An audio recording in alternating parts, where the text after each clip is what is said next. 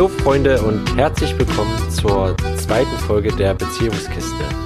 Ähm, ja, heute wollen wir, oder vor allem ich, wir haben uns darauf geeinigt, dass wahrscheinlich heute sehr viel ich reden werde, auch wenn Niki mit da ist. Hallo Niki. Hallo. genau, nicht, dass ihr denkt, ich sitze hier alleine, wir sitzen wieder zu zweit. Nur haben wir heute ein Thema gewählt, was sehr stark mit äh, ja, mein Projekt Brunnen deiner Seele zu tun hat und auch mit dem Thema Paarberatung an sich und das mache vor allem ich. Und äh, ja, deshalb werde ich wahrscheinlich viel reden, aber ich denke, Niki wird auch ab und zu etwas einwerfen oder nachhaken oder ihren Standpunkt dazu benennen. Ähm, und zwar geht es darum, dass wir die Idee hatten, ja, ja, über das grobe Thema Glauben zu reden, aber im Sinne von was so das der, der Grund wie soll ich sagen, der Grundtenor, der Grundgedanke dessen ist, was wir glauben, was Partnerschaft ist und was, wie Partnerschaft gelingen kann. Und was ja vor allem mir jetzt gerade so den Ansporn gibt, zu sagen, hey, das muss ich jetzt allen mitteilen, die es so gibt. Dass ich jetzt sage, ich mache jetzt eine Website und ich möchte jetzt hier äh, Paare unterstützen. Ne? Äh, da muss man, denke ich, schon einen gewissen Antrieb haben, der da ist, da quasi aus dem bequemen und ruhigen Ort seiner, seines persönlichen Lebens herauszutreten und an die Öffentlichkeit zu kommen und sich an die Öffentlichkeit zu wenden und vor allem auch das Gefühl zu haben, ja, ich habe etwas zu sagen, was vielleicht auch andere interessiert. Genau. Und darüber möchte ich oder wir heute ein bisschen reden, was mit diesen Anspornen gibt und die Inspirationen dafür, genau das zu tun. So in etwa habe ich das jetzt einigermaßen beschrieben, was wir vorhaben. Ja. genau. genau, es geht darum, was ist, was ist eigentlich die Vision?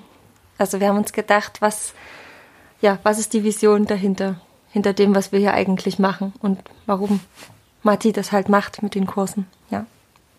Genau.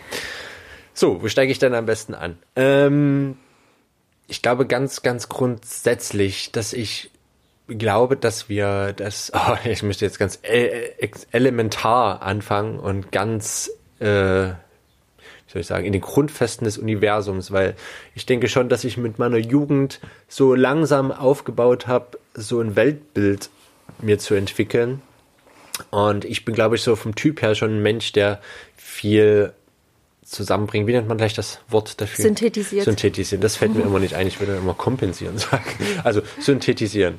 Ähm, ich bin jemand, der gerne synthetisiert. Also das, das Klassische, wie man es von, von Faust kennt, vielleicht noch aus der Schule, herausfinden, was die Welt im Innersten zusammenhält. Und ich bin auch ganz fest davon überzeugt, dass es sowas, so ein, so ein Grundprinzip, so ein grundphilosophisches Prinzip gibt, äh, was ich tatsächlich für mich so gefunden habe in einigen ähm, Aussagen in der Bibel, ganz speziell im Neuen Testament, im Johannesbrief, wo gesagt wird, Gott ist die Liebe und wer in der Liebe bleibt, der bleibt in Gott und Gott in ihm. Und egal, ob man jetzt eben Christ ist oder nicht, aber ich finde diesen, diesen Gedanken, den fand ich so wunderbar und der hat in mir was ganz tief zum Schwingen gebracht, wo ich dachte, ja, das ist etwas, woran ich gerne glauben möchte. Ne? Äh, daraus ist auch mal entstanden, dass ich so einen kleinen Vortrag gehalten hatte. Und da ging es um Revolution. Ja, um äh, Leute wie Rio Reiser, die Hausbesetzer und die linke Szene und sowas. Und was eigentlich Revolution ist. Denn Revolution, das Wort, kommt ja eigentlich aus der Astrologie und bezeichnet ja die, Be die Bewegung der Planeten. Das bedeutet, wer eine Revolution anstimmt, sozusagen, wer eine Revolution veranstaltet und sich auf sich aufschwingt, um zu rebellieren, der möchte also quasi seine Vorstellung von einer göttlichen Ordnung auf die Welt holen oder von einer, von dem großen, von der großen Ordnung, die, die alles bestimmt. So seine Ansicht, was das ist und das sollte jetzt auf die Welt kommen und deshalb gibt es eine Revolution. Und äh, in dem Zusammenhang, wenn man sagt, ja, alles der, der Grundgedanke und dies, das Grundmaterial des Universums ist Liebe, dann ist ja schon Liebe so eine ganz große Revolution und insofern möchte ich auch gern Revoluzer sein, um das ja gerne mit auf die Welt zu holen und das als den mhm. Grundstoff zu nehmen, auf den ich alles aufbauen will. Mhm. Ja, ich habe gerade überlegt, ähm, jetzt wo du Revolution sagst, also für mich bedeutet Revolution vor allem halt Bewegung, ne? Mhm. Und ähm, jetzt wo du gerade von Liebe erzählt hast und halt, ja, also, also jetzt mit meinen Worten würde ich das jetzt, habe ich, ich habe das jetzt so verstanden, dass du meinst, dass halt das Universum, dass alles, was existiert, die Liebe ist und aus Liebe geschöpft ist und mhm. ja, dass Liebe die Grundlage allen Seins ist. Mhm. Genau. Ähm, ja, genau. Und da habe ich mir gerade gedacht, ja, ähm, ich weiß jetzt gar nicht mehr genau, wie du auf Revolution gekommen bist. Weil ich darüber mal einen ähm, kleinen Vortrag gehalten hatte. Mhm. Aber wie, was hat das? Ach so, wegen der kosmischen Ordnung. Genau, die kosmische du? Ordnung. Mhm, genau. Ja, ich, ich, hab, ich hatte gerade so den Gedanken, ähm, ja, für mich beginnt das eben auch im Innen. Also ich bin jemand, der sehr gern nach innen schaut. Und Bewegung, Revolution beginnt für mich im Innen. Und ähm, ich glaube, das, woran wir beide ganz fest glauben, ist, dass ja, dass diese kosmische Ordnung, die es da gibt, diese Liebe, dass die auch in uns drin ist. Und ja, manchmal ist es vielleicht verschüttet oder verstrickt, aber es kann halt freigesetzt werden mit bestimmten Techniken und mit dem Willen nach innen zu gucken und ja, gesund zu werden, würde ich es jetzt mal nennen. Ja. Ja, ja genau. Ja, ja, eben, ja, genau. Das ist quasi das, wo es letztendlich auch hinführt. Das bedeutet, wenn wir uns mehr einer Liebe nähern in uns selbst, dann nähern wir uns auch quasi unserem Kern und aus dem, woraus wir geschaffen sind. Und was da für mich mit einhergeht, ist, wenn wir uns einer Liebe nähern, sei es zu uns selbst oder zu unseren Mitmenschen oder zu beiden am besten, dass wir dann auch ja, möchte mal solche großen Begriffe wie Erfüllung und Selbstverwirklichung, dass wir dann am nächsten kommen. Weil es ja immer so ein bisschen die große Frage nach dem Sinn des Lebens gibt und warum mache ich eben Sachen und äh, worin werde ich eigentlich glücklich. Und meine Unterstellung oder mein, ja, ich, ich mag eigentlich Dogmen überhaupt nicht, aber mein Dogma ist so ein bisschen mein Credo, sag mal lieber Credo, mein Glaubenssatz sozusagen ist vor allem, dass egal was wir für ein Mensch sind, wir werden wahrscheinlich, und das unterstelle ich jeden, zu 100% glücklich, wenn wir uns der Liebe in uns nähern. Ja. Ja. In uns drin. Und genau, ähm, ich muss gerade an Goethe denken. Ich glaube, das war Goethe, der gesagt hat, äh, Menschen sind Engel mit nur einem Flügel. Mhm. Irgendwie, ne? Und ähm, ja, das ist der Punkt. Also, dass ähm, für Matti beginnt, also in seiner Arbeit, beginnt diese Suche im Innen nach dieser Erfüllung auch im Gegenüber. Also ja, das ist, denke ich, das, was Goethe vielleicht auch meinen könnte, dass ähm, wir, wenn wir mit dem Gegenüber eine Kommunikation finden, die nur aus Liebe gespeist ist, dass wir dann ja fliegen können.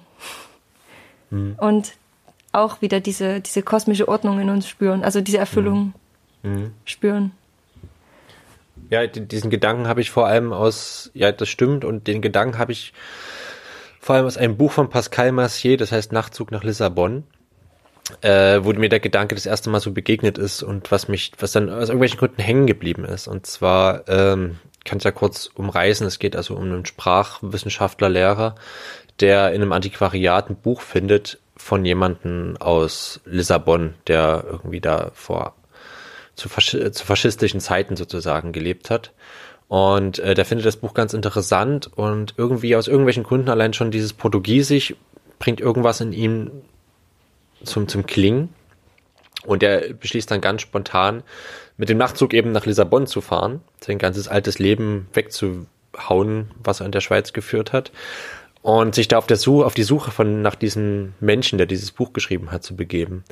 Und äh, die Quintessenz letztendlich ist, dass er sich und sein Wesen, je mehr er sich mit dieser anderen Person beschäftigt, also, desto mehr findet er auch über sich selbst raus und lernt sich selber viel genauer kennen. Und äh, dieser Grundgedanke hat es noch nicht so viel mit Liebespaar zu tun, weil diese Personen treffen sich ja nie. Ich glaube, der, den er da sucht, der ist auch schon tot zu dem Zeitpunkt.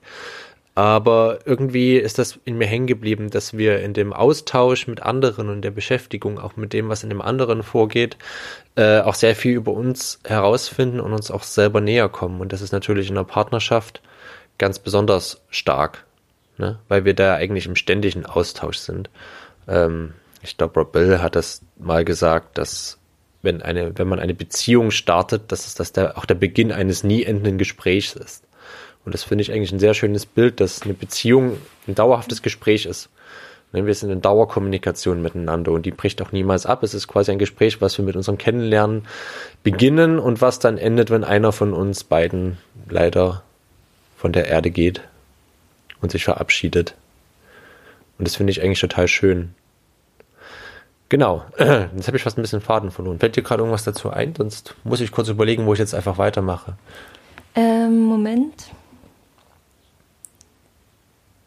Ja, kannst du das nochmal genauer beschreiben? Also, wie, also du hast gerade so ein Fass aufgemacht, ne? Sich selbst in dem anderen finden.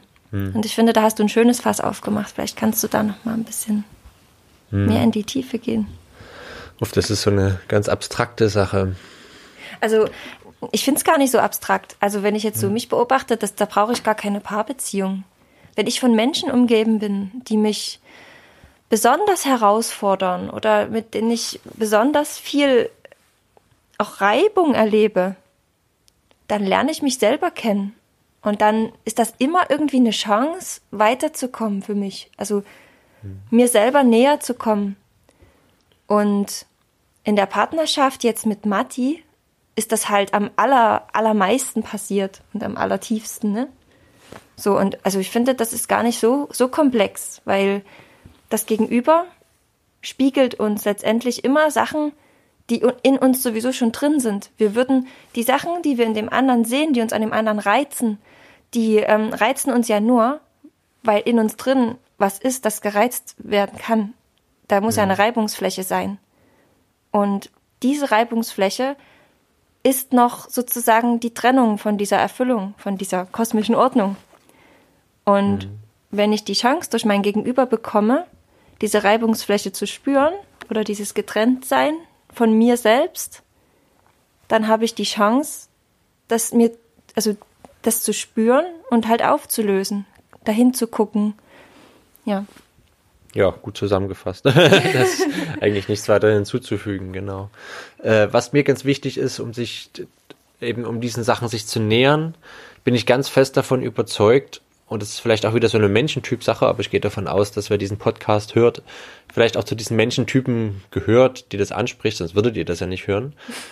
Ähm, und zwar bin ich sehr tief davon überzeugt, dass uns die Kommunikation eben da ein gutes Stück voranbringt. Einmal die Kommunikation mit uns selbst und die äh, Kommunikation mit dem Gegenüber und dass wir eine Art der Kommunikation finden, die wirklich ja, da, das zum Klingen bringt, eben was, dass, dass wir uns dem ganz klar nähern können. Also ich bin ganz fest davon überzeugt, dass wir eine Form von Kommunikation finden, wo wir alles hineinlegen können, was wir zu sagen haben und was wir mitteilen wollen, uns selbst und dem anderen, die aber auch nicht zu viel Blabla ist, also die mhm. wirklich alles weglässt. Ach, verflixt, jetzt fällt mir gleich wieder ein, es gab noch ein, das suche ich jetzt kurz mal raus. Ich drücke mal kurz Pause, weil es gab dann ein wunderschönes Zitat, vielleicht finde ich das im Nachtzug von nach Lissabon witzigerweise auch. Moment. So, haha. Ich habe das Zitat natürlich jetzt nicht so schnell gefunden. Ähm, aber ich habe nochmal da gesehen, dass dieses Buch, was dieser Lehrer aus der Schweiz findet, der Goldschmied der Worte heißt. Und ich finde schon, dieser Begriff fasst das eigentlich ganz gut zusammen. Also wenn ich mir einen Goldschmied vorstelle, dann hat er eben sein Material, was begrenzt vorhanden ist. Man hat ja nicht unendlich Gold, sondern das ist eben ein wertvolles Material. Und das versucht er eben in die bestmögliche Form zu geben, damit es das ausdrückt, was er künstlerisch wiedergeben möchte. Und da ist dann auch nicht zu viel Klimbim drin. Ne? Wenn man zu viel Klimbim hat, wird es kitschig und beladen und schwer. Und wenn es zu wenig ist, dann zerbricht es vielleicht auch, sondern es muss genau die richtige Menge sein. Ähm, und das finde ich eigentlich ein schönes Bild, dass man sich selbst und anderen gegenüber ein Goldschmied der Worte ist, wenn man was mitteilen möchte. Hm. Genau. Ich muss da jetzt gerade sehr an die gewaltfreie Kommunikation denken, mhm. äh, mit der du ja viel arbeitest und mit der du dich viel auseinandergesetzt hast. Ähm, was mich besonders daran beeindruckt hat oder was, was auch wieder so ein Ding ist, was uns beide, glaube ich, ausmacht, ist, dass wir davon ja überzeugt sind, dass gewaltfreie Kommunikation erstmal im ersten Schritt nichts mit dem anderen zu tun hat, sondern der erste Schritt ist wieder der in uns rein. Ähm, und da zu schauen, weil du hast gerade so schön von der Materialauswahl gesprochen und von den Formen und so. Da habe ich halt gerade so überlegt, ja, gewaltfreie Kommunikation bedeutet ja für uns vor allem erstmal sich in sich drin zu sortieren und zu gucken, also was ist wirklich mein Bedürfnis, was bin ich, was möchte ich überhaupt sagen, was möchte ich überhaupt verändern, was kann ich überhaupt verändern, was kann ich in mir drin verändern und wo, wo beginnt das, wo ich den anderen beeinflussen möchte. Ne? Also mhm. das, und das gewaltfreie Kommunikation macht ja vor allem erstmal dieses innere Aufräumen. Mhm. Ja, ähm, vielleicht magst du da nochmal erzählen. Ja, genau. Also mein Glaube ist. Da in dem Zusammenhang sage ich ja immer gern, dass wir radikal gut zu uns selbst sein sollen. Ne? Also äh, ich denke, bevor wir eben den Mund aufmachen, um jemandem was mitzuteilen, gerade wenn uns irgendetwas stört oder wenn wir gerne Änderungen anstreben wollen im Status quo mit dem anderen. Es ist gut, wenn wir selber erstmal wissen, was eigentlich in uns vorgeht. Gerade bei dem Thema Bedürfnisse. Also ähm, wer sich ein bisschen auskennt mit der gewaltfreien Kommunikation, da geht es ja vor allem darum, dass wir über unsere Beobachtung zu unseren Gefühlen kommen und von den Gefühlen zu unseren Bedürfnissen.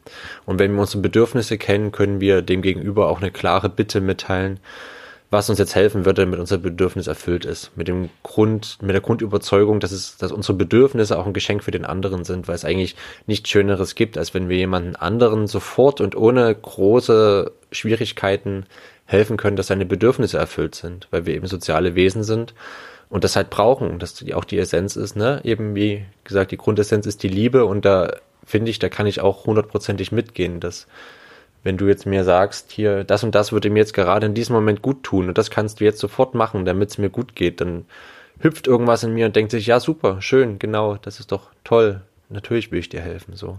Aber damit wir erstmal wissen, was eben unsere Bedürfnisse sind, denke ich, muss das erstmal in uns selbst klar werden. Denn das hat viel, äh, ja, Na, Bedürfnisse sind nicht gleich Bedürfnisse. Bedürfnisse verkleiden sich oft als Scheinbedürfnisse, ne? Ja, Genau, da fängt das an, beziehungsweise ähm, Gefühle haben ja meistens damit zu tun, das sind ja sozusagen die Signallampen unserer Bedürfnisse, dass wir ein Bedürfnis als erfüllt oder nicht erfüllt wahrnehmen. Und äh, oft ist es so, dass diese Bedürfnisse eben auch durchaus subjektiv sind. Das bedeutet, wir, wir empfinden das Bedürfnis nur als nicht erfüllt. Aber das hat wahrscheinlich mit der Realität gerade gar nichts zu tun. So dass es uns helfen würde, herauszufinden, okay, das ist mein Bedürfnis, ich sehe das gerade als nicht erfüllt an, aber ist es denn eigentlich wirklich so? Oder interpretiere ich jetzt nur was hinein, ne? Wenn zum Beispiel, das ist jetzt bei uns nie der Fall irgendwie, aber ich, ganz fiktiv, dass ich jetzt das Gefühl habe, du hörst mir nie zu oder du hörst mir jetzt gerade in dem Moment nicht zu und das frustriert mich oder sowas. Äh, dass ich vielleicht darüber nachdenke, okay, aber ist es denn wirklich so und warum fühle ich mich jetzt gerade un, ungehört? Vielleicht gibst du mir die ganze Zeit ganz genau Antworten auf, auf meine Sachen, die ich dir mitteile. Aber vielleicht sind das einfach gar nicht die Antworten, die ich hören will. Ne? Nehmen wir mal an, mich macht gerade irgendwas traurig und du gehst aber auf diese Traurigkeit gar nicht so groß ein. Ich habe das Gefühl, hörst du mir überhaupt zu? Aber in Wirklichkeit äh, stelle ich dann irgendwann fest, okay, mein Bedürfnis ist jetzt gerade gar nicht irgendwie das groß mitzuteilen, sondern das Bedürfnis in mir ist, dass ich irgendwie getröstet werde und jetzt keine konstruktive Lösung für das Problem finde. So, und das, wenn mir das selber klar ist, kann ich auch ganz viel, ganz viel klarer zu dir gehen und zum Beispiel sagen, hier das und das ist mir passiert. Normalerweise weiß ich, das ist alles gar nicht so schlimm, aber irgendwie macht mich das gerade traurig, kann ich mich einfach mal an dich anlehnen. Dann ist dir viel klarer zum Beispiel, dass es jetzt, dass es mir jetzt nur darum geht, mich mal anzulehnen als eine Lösung für das Problem zu finden oder so. Gut, wahrscheinlich tritt das Problem eher andersherum auf, dass die, der weibliche Part der Beziehung zum Mann kommt und er gerne eine Lösung finden will und sie aber eigentlich nur ihre Gefühle äußern möchte und die so fließen lassen möchte. Ähm, ähm, da fallen mir gerade zum Beispiel Scheinbedürfnisse ein. Ähm, also das ist ein schönes Scheinbedürfnis, ne? dass ich mhm. möchte, dass man mir zuhört, weil ähm, in dem Fall ist es ja eigentlich also ich bin immer, also ich mache gerade sehr viel innere Kindarbeit mhm. und Also das Bedürfnis ist dann meistens ein sehr altes Bedürfnis, was, in, was vor langer, langer Zeit nicht erfüllt wurde. Und ähm, wir haben uns, wir haben dann aber auch durch unsere Erziehung vielleicht nicht gelernt, das Bedürfnis zu erfüllen, weil uns wurde das Bedürfnis von unseren Bezugspersonen nicht erfüllt. Also können wir es auch, wir haben es nicht gelernt, wir können es uns auch selbst nicht erfüllen. Aber wir sehen das auch nicht, weil wir waren so hilflos in dem Schmerz, wir haben es in uns weggesperrt, wir haben keinen Zugang. Wir haben keinen Zugang zu diesem Bedürfnis mehr. Aber trotzdem ist es noch da und rumort in uns. Und da hat sich halt der Kopf so einen Trick ausgedacht oder das Unbewusstsein und das ist projiziert einfach auf alle möglichen Menschen in der Umgebung genau dieses unerfüllte Bedürfnis. Hm. Und damit ist es nicht mehr wirklich ein Bedürfnis. Hm. Ne? Ja. Ja, das ist eine Frage nach Verantwortung wieder. Ähm, ich denke, wir haben alle ganz schön gelernt, dass wir die Verantwortung anderen geben für das, was in uns vorgeht. Ich, auch wenn es erstmal, auch wenn sich da viele Abers in einem wahrscheinlich gleich erstmal äußern, wenn man das hört, aber letztendlich ist der Gedanke genau richtig und wenn man da tiefer drüber meditiert sozusagen, kommt man dem glaube ich auch näher, dass niemand uns traurig oder wütend machen kann. Das machen nur wir selbst. Egal, was der ja. andere tut. Wir sind es, die uns traurig und wütend machen, indem wir interpretieren, was der andere tut und auf uns beziehen und sowas. Und aber ich denke, in unserer Gesellschaft ist ganz schnell vorhanden, dass wir anderen, äh, ich habe erst neulich ein Live-Video zum Thema gemacht, deshalb habe ich das auch noch so im Kopf, ähm, Schuld. Dass wir ganz schnell anderen die Schuld geben für unsere Gefühle wo ich äh, auch ganz klar, aber das ist auch ein langer Weg dahin zu kommen und da habe ich natürlich auch noch ähm, manchmal eben die Probleme, das jetzt auch so wahrzunehmen. Aber ja, es ist so, ich trage aber letztendlich die Verantwortung für meine Gefühle. Niemand anders. Nur mein Denken. Äh, was wie eben auch wie bei The Work äh, mit Byron Katie, die das ja auch ganz klar vertritt. Niemand kann dich traurig machen und niemand kann dich wütend machen. Das kannst nur du selbst, indem du Sachen deutest, in denen du Sachen interpretierst. Und da ist eben, wie du schon sagst, eben gewaltfreie Kommunikation ein wunderbares Mittel, um das eben mitzubekommen, indem wir erstmal den Schritt in uns selber tun. Aha, ich habe das und das beobachtet und ich fühle das und das.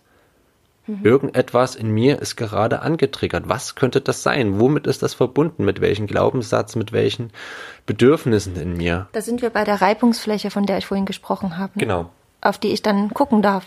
Genau, eben. Also das mhm. halt, ne? wir können das als Chance sehen in dem Moment. Mhm. Eigentlich. Genau. Auch wenn sich ganz furchtbar anfühlt. Ja. Ne? Also ich persönlich habe viel mit Angst zu tun. Bei mir wird ganz schnell Angst getriggert. Und dann ähm, gucke ich halt, wo kommt die Angst her und ist der andere gerade wirklich so furchteinflößend für mich, mein Gegenüber. Mhm. Ne? Und, und ich stelle dann aber fest, nee, es ist alt, es ist von früher. Mhm. Genau. Ja, in dem Zusammenhang ist eben auch Schuld. Also, das habe ich auch neulich eben schon mal gesagt. Schuld ist eigentlich ein Begriff, mit dem ich A nichts anfangen kann und B auch nichts anfangen will. Es ist für mich ein Unwort, was eigentlich in gewaltfreie Kommunikation in allen, in allen Bestreben zu sich selbst zu finden und wirklich den anderen zu finden, nichts zu tun hat, nichts zu suchen hat.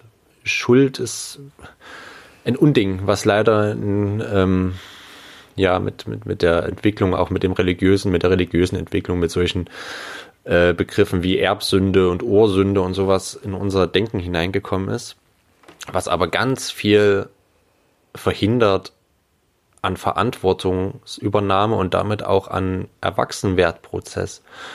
Ne, wenn ich irgendwann an aufhöre, anderen die Verantwortung und die Schuld für mich und meine Gefühle zu geben und sage, okay, ich bin dafür verantwortlich und mein Denken nur mein Denken gibt mir meine Gefühle, dann übernehme ich dafür Verantwortung.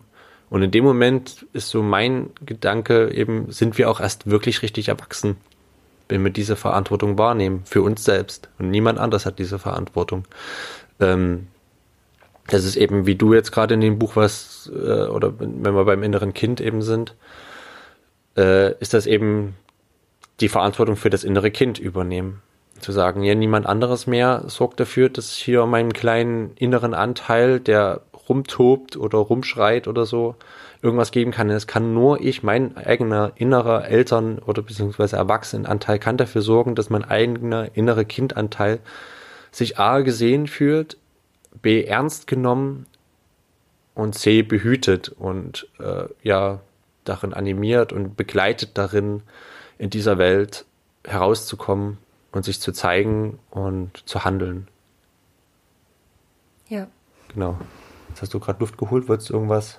Nee. Nee, ich hing dir gerade an den Lippen. Ja, das ist so schön. ja. ja. Genau. Äh, deshalb ist auch für mich die Reihenfolge, also wie gesagt, vorhin haben wir schon mal gesagt, über die anderen kann ich das zu mir selbst finden, indem ich die Reibungsfläche zwischen uns wahrnehme und schaue, okay, das macht was in mir, wenn ich die andere Person ne, äh, sehe. Der Begriff Arschengel ist ja da immer ein ganz wundervoller Begriff dafür. Oder simple oder leichter ausgedrückt, äh, jeder ist ein Lehrer für dich. Ne? Selbst die Leute, die furchtbar toxisch sind und furchtbar schrecklich und das jedes Mal zur Katastrophe verkommt, wenn man ihnen begegnet. Aber es ist immer die Einladung, noch was dazu zu lernen, denn da ist irgendetwas, was rumort und solange das da ist, können wir da gerne hingucken und dann können wir dieser Person, diesem, diesem Arschengel ganz dankbar sein, dass sie so ein furchtbar schrecklicher, unausstehlicher Mensch ist. Mensch, Mensch ist. Äh, und uns auf unserem Weg noch weiter zu lernen und noch weiter uns, unsere mitzukommen, so voranbringt. Mit dieser leicht magenumdrehenden Art und Weise. So in der Art.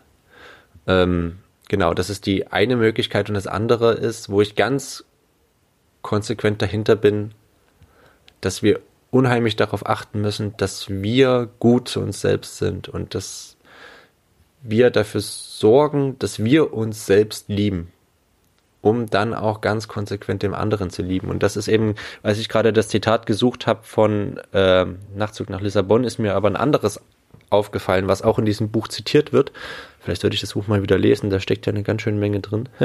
Und zwar ist da ein Zitat von Marc Aurel, dem Philosophenkaiser der Römer, der äh, einer der wenigen Philosophen war, die mal an die Macht gekommen sind. Und der äh, schreibt in seinem Werk, ich weiß jetzt nicht, wie das Werk direkt heißt, was er da hatte, ähm, aber ein Zitat von Marc Aurel, ich, ich lese es einfach mal vor, weil das genau das wiedergibt, was ich da gerade gesagt habe. Ähm, vergeh dich ruhig, vergeh dich an dir selbst und tu dir Gewalt an meine Seele. Doch später wirst du nicht mehr Zeit haben, dich zu achten und zu respektieren. Denn ein Leben nur, ein einziges hat jeder. Es aber ist für dich fast abgelaufen und du hast in ihm keine Rücksicht auf dich selbst genommen, sondern hast getan, als ginge es bei deinem Glück um die anderen Seelen. Diejenigen aber, die die Regung der eigenen Seele nicht aufmerksam verfolgen, sind zwangsläufig unglücklich. Ich finde, das ist äh, erstmal grundsätzlich ein, ja, fast provokativ, weil wir in einer Welt leben, wo dieses Geben ist seliger denn Nehmen und sowas sehr hochgenommen halten wird. Und dass wir andere mehr lieben sollten als uns selbst. Mhm. Was aber für mich nicht funktionieren kann, das ist ein System, was in sich zusammenfällt. Weil, da haben wir das wieder aus dem Christentum, ne? oder aus den Worten Jesu, liebe den Nächsten wie dich selbst mehr geht nicht. Du kannst die anderen nur so sehr lieben wie dich selbst. Und sobald du dich nicht liebst, und das ist, ja, das war bis vor ein paar Jahren, hätte ich noch gedacht, so eine Floskel, ja, okay. Das wusste man so vom Kopf her, aber ich merke, je älter ich werde, umso mehr bestätigt sich das. Also ich kann das wirklich aus ganzer Seele sagen. Sobald ich in irgendeinem bisschen mich nicht akzeptieren kann, nicht annehmen kann, nicht lieben kann, merkt man das sofort. Und ich finde, das merken wir sogar auch in unserer Beziehung sofort. Sobald ich irgendwas habe, was in mir rumort, das ist sofort, wir werden uns fremd. Sofort. Das ist. Nun bist du ja zum Beispiel auch jemand, der dafür auch ein bisschen einen siebten Sinn hat und mhm. sofort die Fühler da hat, die sofort anspringen, irgendwas stimmt mhm. hier gerade nicht, ne? Wo ich dann manchmal noch denke, wieso ist doch alles in Ordnung? Und dann kann ich das tagelang dementieren, das und denke, sagen, ist doch alles in Ordnung, was hat sie denn? Bis dann irgendwann die Erkenntnis kommt, ja, nee, du hast die ganze Zeit recht, eigentlich ist gerade die Kacke bei mir am Dampfen und ich habe es selber noch gar nicht wahrgenommen, als du es schon längst gemerkt hast. Ja, ich denke gerade auch noch mal über dieses Geben und Nehmen nach. Ähm, ich glaube, das ist auch ein Trugschluss, ähm, wenn du denkst, du kannst den anderen mehr lieben als dich. Also ich glaube, das ist so eine Tugend. Oder wir haben ja Kinder ähm, bei Anna und Elsa in dem Film, wie heißt der? Frozen? Die Eiskönigin. Da sagt der Schneemann ja, Liebe ist deine, wenn man die Bedürfnisse eines anderen über seine eigenen stellt oder so. Mhm. Und das finde ich verheerend, was er da sagt. Das ist ein, schlicht und ergreifend falsch. Das ist falsch. Die mhm. Bedürfnisse eines anderen über die eigenen stellen, das, das geht nicht auf. Mhm. Du merkst das, also ist klar, es gibt Menschen, die opfern sich auf und die, na, besonders auch im, in der Partnerschaft. Es gibt vielleicht da einen, einen sehr gebenden Teil oder keine Ahnung, es gibt so helfende Menschen, die, die geben ohne Ende und sind so aufopferungsvoll und denken nie an sich. Und das ist so eine Tugend. Aber in meinen Augen ist das halt nicht. Also das ist, mhm. das ist ein Trugschluss. Das geht ähm, energetisch gar nicht auf. Ähm, ich finde, wenn du gibst und du redest dir ein, du kannst mehr geben, als du, also anderen mehr geben, als du dir selbst gibst, belügst du dich und den anderen. Das ist kein Geben aus Liebe. Das ist ein Geben, was letztendlich kein Geben ist. Das ist ein Scheingeben. Du, hm. du hilfst dem anderen nicht wirklich, hm. wenn du nicht zuerst für dich selbst sorgst. Wenn du zuerst dafür sorgst, dass es dir selbst gut geht. Dieses hm. Geben oder dieses Denken, man gibt, aus Angst hilft nicht. Hm. Und das spürt das Gegenüber. Auf jeden Fall, das, ich denke, das ist auch das, was du meinst mit dem siebenten Sinn. Mhm. Kann sein, ja, dass ich da vielleicht. keine Ahnung, ja, es stimmt. Ich merke das dann irgendwann. Aber mir fällt jetzt gerade gar kein Beispiel ein, mhm. wann das so ist.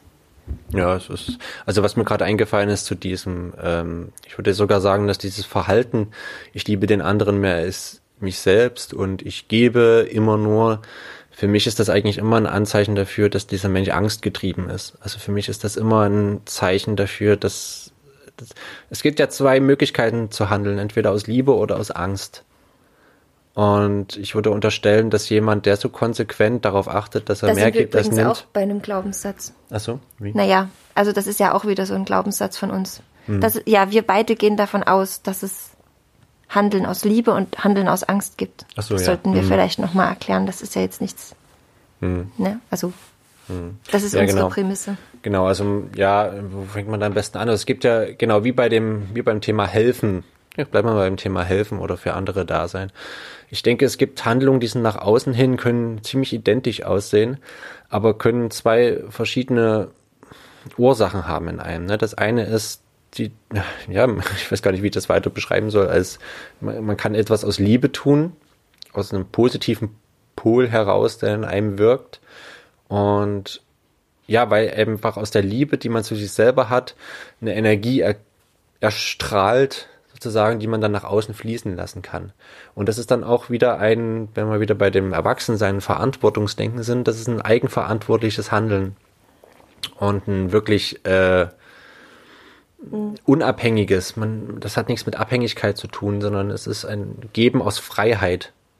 Und aus der, ja, das ist so eine Selbstlosigkeit, wo ich sage, ja, da ist Selbstlosigkeit wirklich schön, weil sie aus einem positiven Funken erstrahlt. Und im Gegensatz dazu gibt es halt vielleicht auch das Handeln aus Angst heraus, nämlich das Angst, die Angst, nicht angenommen zu sein und dass ich erst irgendwas leisten muss und erst irgendwas geben muss, bevor ich liebenswert bin. Das ist die tiefe oder Angst, dass ich nicht liebenswert bin, so wie ich bin. Ja, oder dass so, ich Anerkennung bekomme. Ja, genau, ja, Anerkennung. Also irgendwie Handeln aus irgendeinem, wie auch immer gearteten Grund. Das, und immer das wieder. Ist so, wenn du dich um dich selbst nicht gekümmert hast, hm.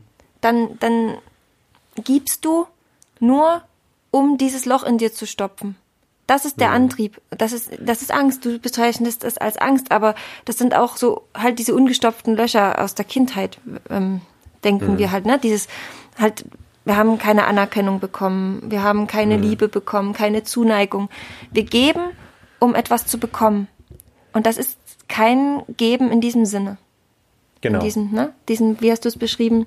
Ein ein selbstloses Geben. Das, das mhm. ist dann nicht selbstlos. Ja. Ne? Das, das sieht nur selbstlos aus. Genau, ich nehme da immer gerne das Beispiel aus dem Märchen Frau Holle. Wenn du schaust, wie Goldmarie und Pechmarie handeln. Also Goldmarie landet ja in dieser anderen Welt, in dieser Unterwelt bei Frau Holle. Und wenn da das Brot ruft, dass es aus dem Backofen will und der Baum, das äh, abgeerntet werden möchte, dann tut das eben Goldmarie, weil sie sieht, aha, okay, und das möchte das und dann tut sie es, um das zu tun und das Ergebnis zu bekommen, was sich das Gegenüber wünscht. Und aus keinem anderen Grund.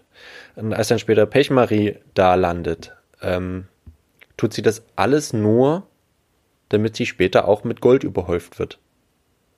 Ne? Und sie tut auch nur das Nötige, von dem sie meint, okay, das ist jetzt nötig, damit ich dann mit Gold überhäuft werde. So. Und sie ist natürlich dann aber auch, indem sie handelt, auch wieder abhängig. Die ist abhängig von dem Feedback, was sie dafür bekommt, nämlich von mit Gold überhäuft zu werden. Was sie dafür zurückbekommt, das, dafür hat die Goldmarie ja überhaupt kein, hat ja überhaupt kein Ziel da oder kein, keine Vorstellung, dass sie irgendwas dafür zurückbekommt, sondern sie tut es, weil sie es eben tut. Und aus keinem anderen Grund.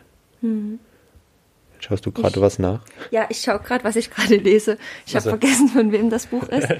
Ich lese gerade die Aussöhnung mit dem inneren Kind von, oh Gott, ich hoffe, ich spreche das richtig aus, Erika oder Erika J. Chopich und Margaret Poor. Ja, so in etwa. Ja. amerikanisch, ne? Mhm. Genau. Ähm, die machen eine interessante Einteilung in Handeln, um zu kontrollieren und Handeln, um wirklich Verbundenheit zu spüren. Ach ja, genau. Das ist und das ist genau das, ne? Also entweder handle ich, um ein Ziel zu erreichen, um etwas, ich will etwas erreichen bei dem anderen, also ich, ich, ne, ich mache irgendwas für den anderen ähm, wenn ich es aus Kontrolle tue, also indem ich ihn manipulieren will, um etwas selbst zu bekommen, ähm, tue ich es sozusagen aus dieser Angst heraus. Und wenn ich aber es einfach nur tue, um es zu tun und weil es einfach gerade schön ist, mhm. dann hast du diese Verbundenheit. Daran musste ich nur gerade denken, deswegen mhm. habe ich gerade mal nachgeguckt. Ich finde diese Gegenüberstellung von Kontrolle und Verbundenheit finde ich sehr schön weil mhm. ich glaube, dass das halt im, in unserem Alltag und in Paarbeziehungen, also das, das schließe ich uns auf jeden Fall ein, gern verwechselt wird wirkliche Verbundenheit und Manipulation oder Kontrolle. Das sind, mhm. das, das, ja, da haben wir wieder diese Scheinsachen, ne? das, das tarnt sich gern. Mhm. Ja. Ja, ich würde dann noch ergänzen, dass ich auch ganz fest davon überzeugt bin, dass diese Kontrolle natürlich nur eine Illusion ist. Wir können diese Kontrolle so, ja. überhaupt nicht erreichen und letztendlich ist es nur eine Abhängigkeit von uns, vom anderen.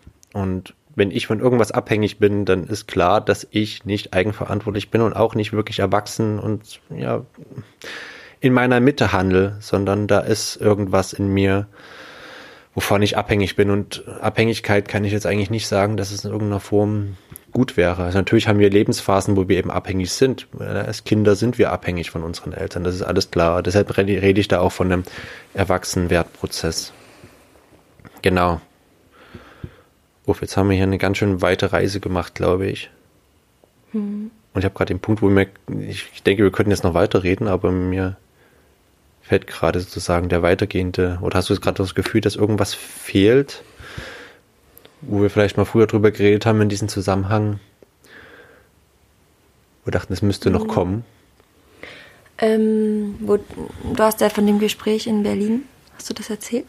Nee, hier noch nicht. Ja, genau. Wir sind damals mal auf dieses Thema gekommen, wo wir das jetzt eben gerade wieder aufgreifen, äh, wo wir mal nachts durch Berlin gegangen sind und mal Kinder frei hatten. Ja, das war schön. Ja. da hat sich so ein schönes Gespräch entwickelt und wir hatten eigentlich uns überlegt, ach, es wäre eigentlich toll, wenn wir dieses Gespräch nochmal in einen Podcast packen könnten. Mhm. Aber es ist schwer, das wieder aufleben zu lassen und das wieder genauso werden zu lassen. Das ist mhm. halt auf Zwang und auf Krampf halt nicht möglich. Aber ich erinnere mich eben gerade, dass vielleicht noch ein bisschen untergegangen ist, dieses ähm, das Mitteilen und Kommunizieren und diese Zwischenmenschlichkeit, dass das so dein Lebensthema ist, das hatten wir damals in der Nacht in Berlin so. Mhm. Das, das hat sich so. Mhm. Du, du hast einfach so gestrahlt ja, genau. in dem Moment, als du das erzählt hast, dass das. Ja, genau, das, das hatte. Grundlegend, ja. dein, dein Thema irgendwie. Ja, ne? das hat was das, mit zu tun. Also wer das kennt, Archetypen der Seele von Wada Hasselmann. Das ist ein Buch, was uns sehr geprägt hat. Und sie äh, spricht eben von Seelenrollen, was vielleicht vergleichbar ist wie woanders mit eben Human Design oder mit äh, auch äh, Astronomie. Astrologie. Astrologie, habe ich vorhin nämlich falsch rum gesagt. Ich verwechsel also. immer die beiden Worte. Fällt ja keinem auf. Ähm, jedenfalls eben mit Sternzeichen oder sowas. Und sie spricht eben von Seelenrollen und da nach dem, was ich da gelesen habe, würde ich mich als Waisenseele bezeichnen, die eben gerne synthetisieren. Einmal, das ist so ein Ding, ne? Ähm, und andererseits, die immer die Kommunikation brauchen, die immer weitergeben müssen, was sie gerade an Erkenntnissen haben und auch immer ihr Publikum brauchen, wofür ihr jetzt da seid. Dankeschön, dass ihr zuhört. ähm, ich brauche das einfach und ich gehe eben auch in der Kommunikation auf, in dem Miteinander austauschen. Und das ist letztendlich das, wo, ja, das ist, wie soll ich sagen, das ist mein Lebenskonzept, in dem ich zu mir selber finde. Und deshalb interessiert mich auch das Thema eben Kommunikation so sehr und deshalb halte ich auch so große Stücke davon vom Miteinander sein und miteinander kommunizieren und trage auch meine ganze Hoffnung darin, dass eine Kommunikation möglich ist, in der wir uns ganz und gar zeigen und äh, in der wir auch aber ganz und gar aufgefangen werden und die wirklich auf dem Punkt das mitteilt, was gerade dran ist und wiedergibt, was wir zu sagen haben. Ja, genau. Ja. Und jetzt sind wir beim Golden Circle. Aha, Über den okay. Golden Circle sind wir doch darauf gekommen. Ja, genau. Es gibt ja den Golden Circle von, und jetzt habe ich extra nochmal nachgeguckt, von Simon Sinek, nehme ich an, wird er ausgesprochen. Hm, oder Simon Der hält ja hm. bei YouTube so einen Vortrag, den kennen vielleicht einige von euch, über den Golden Circle, den er sich da, den er beobachtet hat bei Unternehmen. Hm. In der Mitte steht das Warum, darum, um, also das ist ein Zirkel, ein Kreis. Um dieses Warum steht das Wie. Und dann gibt es noch eine ganz äußere Schicht in dem Kreis, das ist dann das Was. Und dieser Vortrag hat uns damals, als wir durch Berlin gelaufen sind, nachts, sehr beschäftigt. Wir haben uns, wir hatten gerade angefangen, also Matti hatte gerade angefangen, ähm, als Paarcoach sich zu versuchen im Internet und ähm, unser Schwager hatte uns darauf hingewiesen, wow, was ihr so erzählt, das erinnert mich an Simon Sinek ähm, und an seinen Golden Circle, ähm, wo in der Mitte das Warum steht, warum ein Unternehmen etwas tut. Mhm. Ihr erinnert mich an den, weil ihr wisst irgendwie, warum ihr das tut. Man spürt euch an, dass ihr, dass ihr wisst, warum ihr das tut. Ne? Mhm. Und da sind wir durch Berlin und haben überlegt, ja, warum machen wir das eigentlich? Und da sind wir nämlich bei diesen Seelenrollen gelandet. Mhm. Dass du eine Waisenseele bist und dass das große Thema dieser Seelen halt ist, mhm. die Kommunikation und dieses Verbinden, mhm. Synthetisieren in jeglicher Hinsicht, eben auch die Verbindung zwischen Menschen, das Zwischenmenschliche. Es mhm. geht immer um Connection, diesen Waisenseelen. Das ist so das große Thema und das ist, ja, also ich bin keine Seele, zumindest habe ich mich darin nicht so wiedererkannt. ja, okay, ich sage, was ich bin. Ich, ähm, ich habe mich eher in der gelehrten Seele wiedererkannt, die eher analysiert und nicht synthetisiert. Hm. Ja, aber das tut jetzt nichts zur Sache. Aber genau das, aus, diesem, aus diesem Grund mache ich auch bisher die Kurse und die Paarberatung. genau. äh, weil Niki daneben sitzt und denkt, ja, das ist ganz nett. aber. Ich habe nicht das Mitteilungsbedürfnis. Genau. Ich hatte nicht das Mitteilungsbedürfnis, genau, was ich wiederum habe. Genau, nee, aber dieses Warum, genau, mhm. äh, was Nick da anspricht, ist eindeutig ja. bei mir, dass ich eben möchte, dass ja, wenn man so groß reden möchte, ich möchte die Welt damit verbessern, indem die Menschen anfangen, selbstverantwortlich und in, in, in Übereinstimmung mit ihrem innersten Selbst anfangen, miteinander zu kommunizieren, so dass ein gewaltfreies und liebevolles Miteinander möglich wird. Ne? Und das ist sozusagen den Auftrag, den ich mir selber gegeben habe und den ich jetzt umsetzen möchte mit denen, mit meiner Arbeit. Und deshalb mhm. mache ich, was ich tue. Und sage, was ich denke in diese Richtung und beziehe da quasi auch Stellung damit. Mhm. Jetzt haben wir gar nicht erklärt, was der Golden Circle ist, ne? Das sollten wir vielleicht ist noch Vielleicht machen, doch nicht, ja. ja, oder weiß also, nicht, ob das jetzt ja, so ist das na, wichtig, ja? Ja, ich weiß nicht, also Weil ansonsten so googelt einfach mal, dann Ja, seht ihr das googelt. Video. Es ist vor allem für Unternehmen. Ne? Es ging irgendwie darum, warum manche Unternehmen erfolgreich sind und warum manche nicht. Damals war Apple noch erfolgreich. Und deshalb nimmt er da Apple als Beispiel, die halt nicht nur sagen, hier, wir haben, also du möchtest das. Nee, nee, alles Also gut. okay, der, ja genau. Ähm, die, also die nicht nur sagen, hey, wir haben irgendwie geile Smartphones und die haben ein tolles Display, sondern die eben auch sagen, was sie groß möchten. Ne? Sie möchten irgendwas revolutionieren, pipapo, was die dann halt so erzählen. Und ja, das ist ein Ja, ganz das- interessanter das, das. Erfolgskonzept vom, vom Seine. Also es sieht Erfolg darin, Hm. wenn ein Unternehmen nicht nur weiß, was es produziert und auch nicht nur weiß, wie es das produziert, sondern eben auch warum. Genau, ja.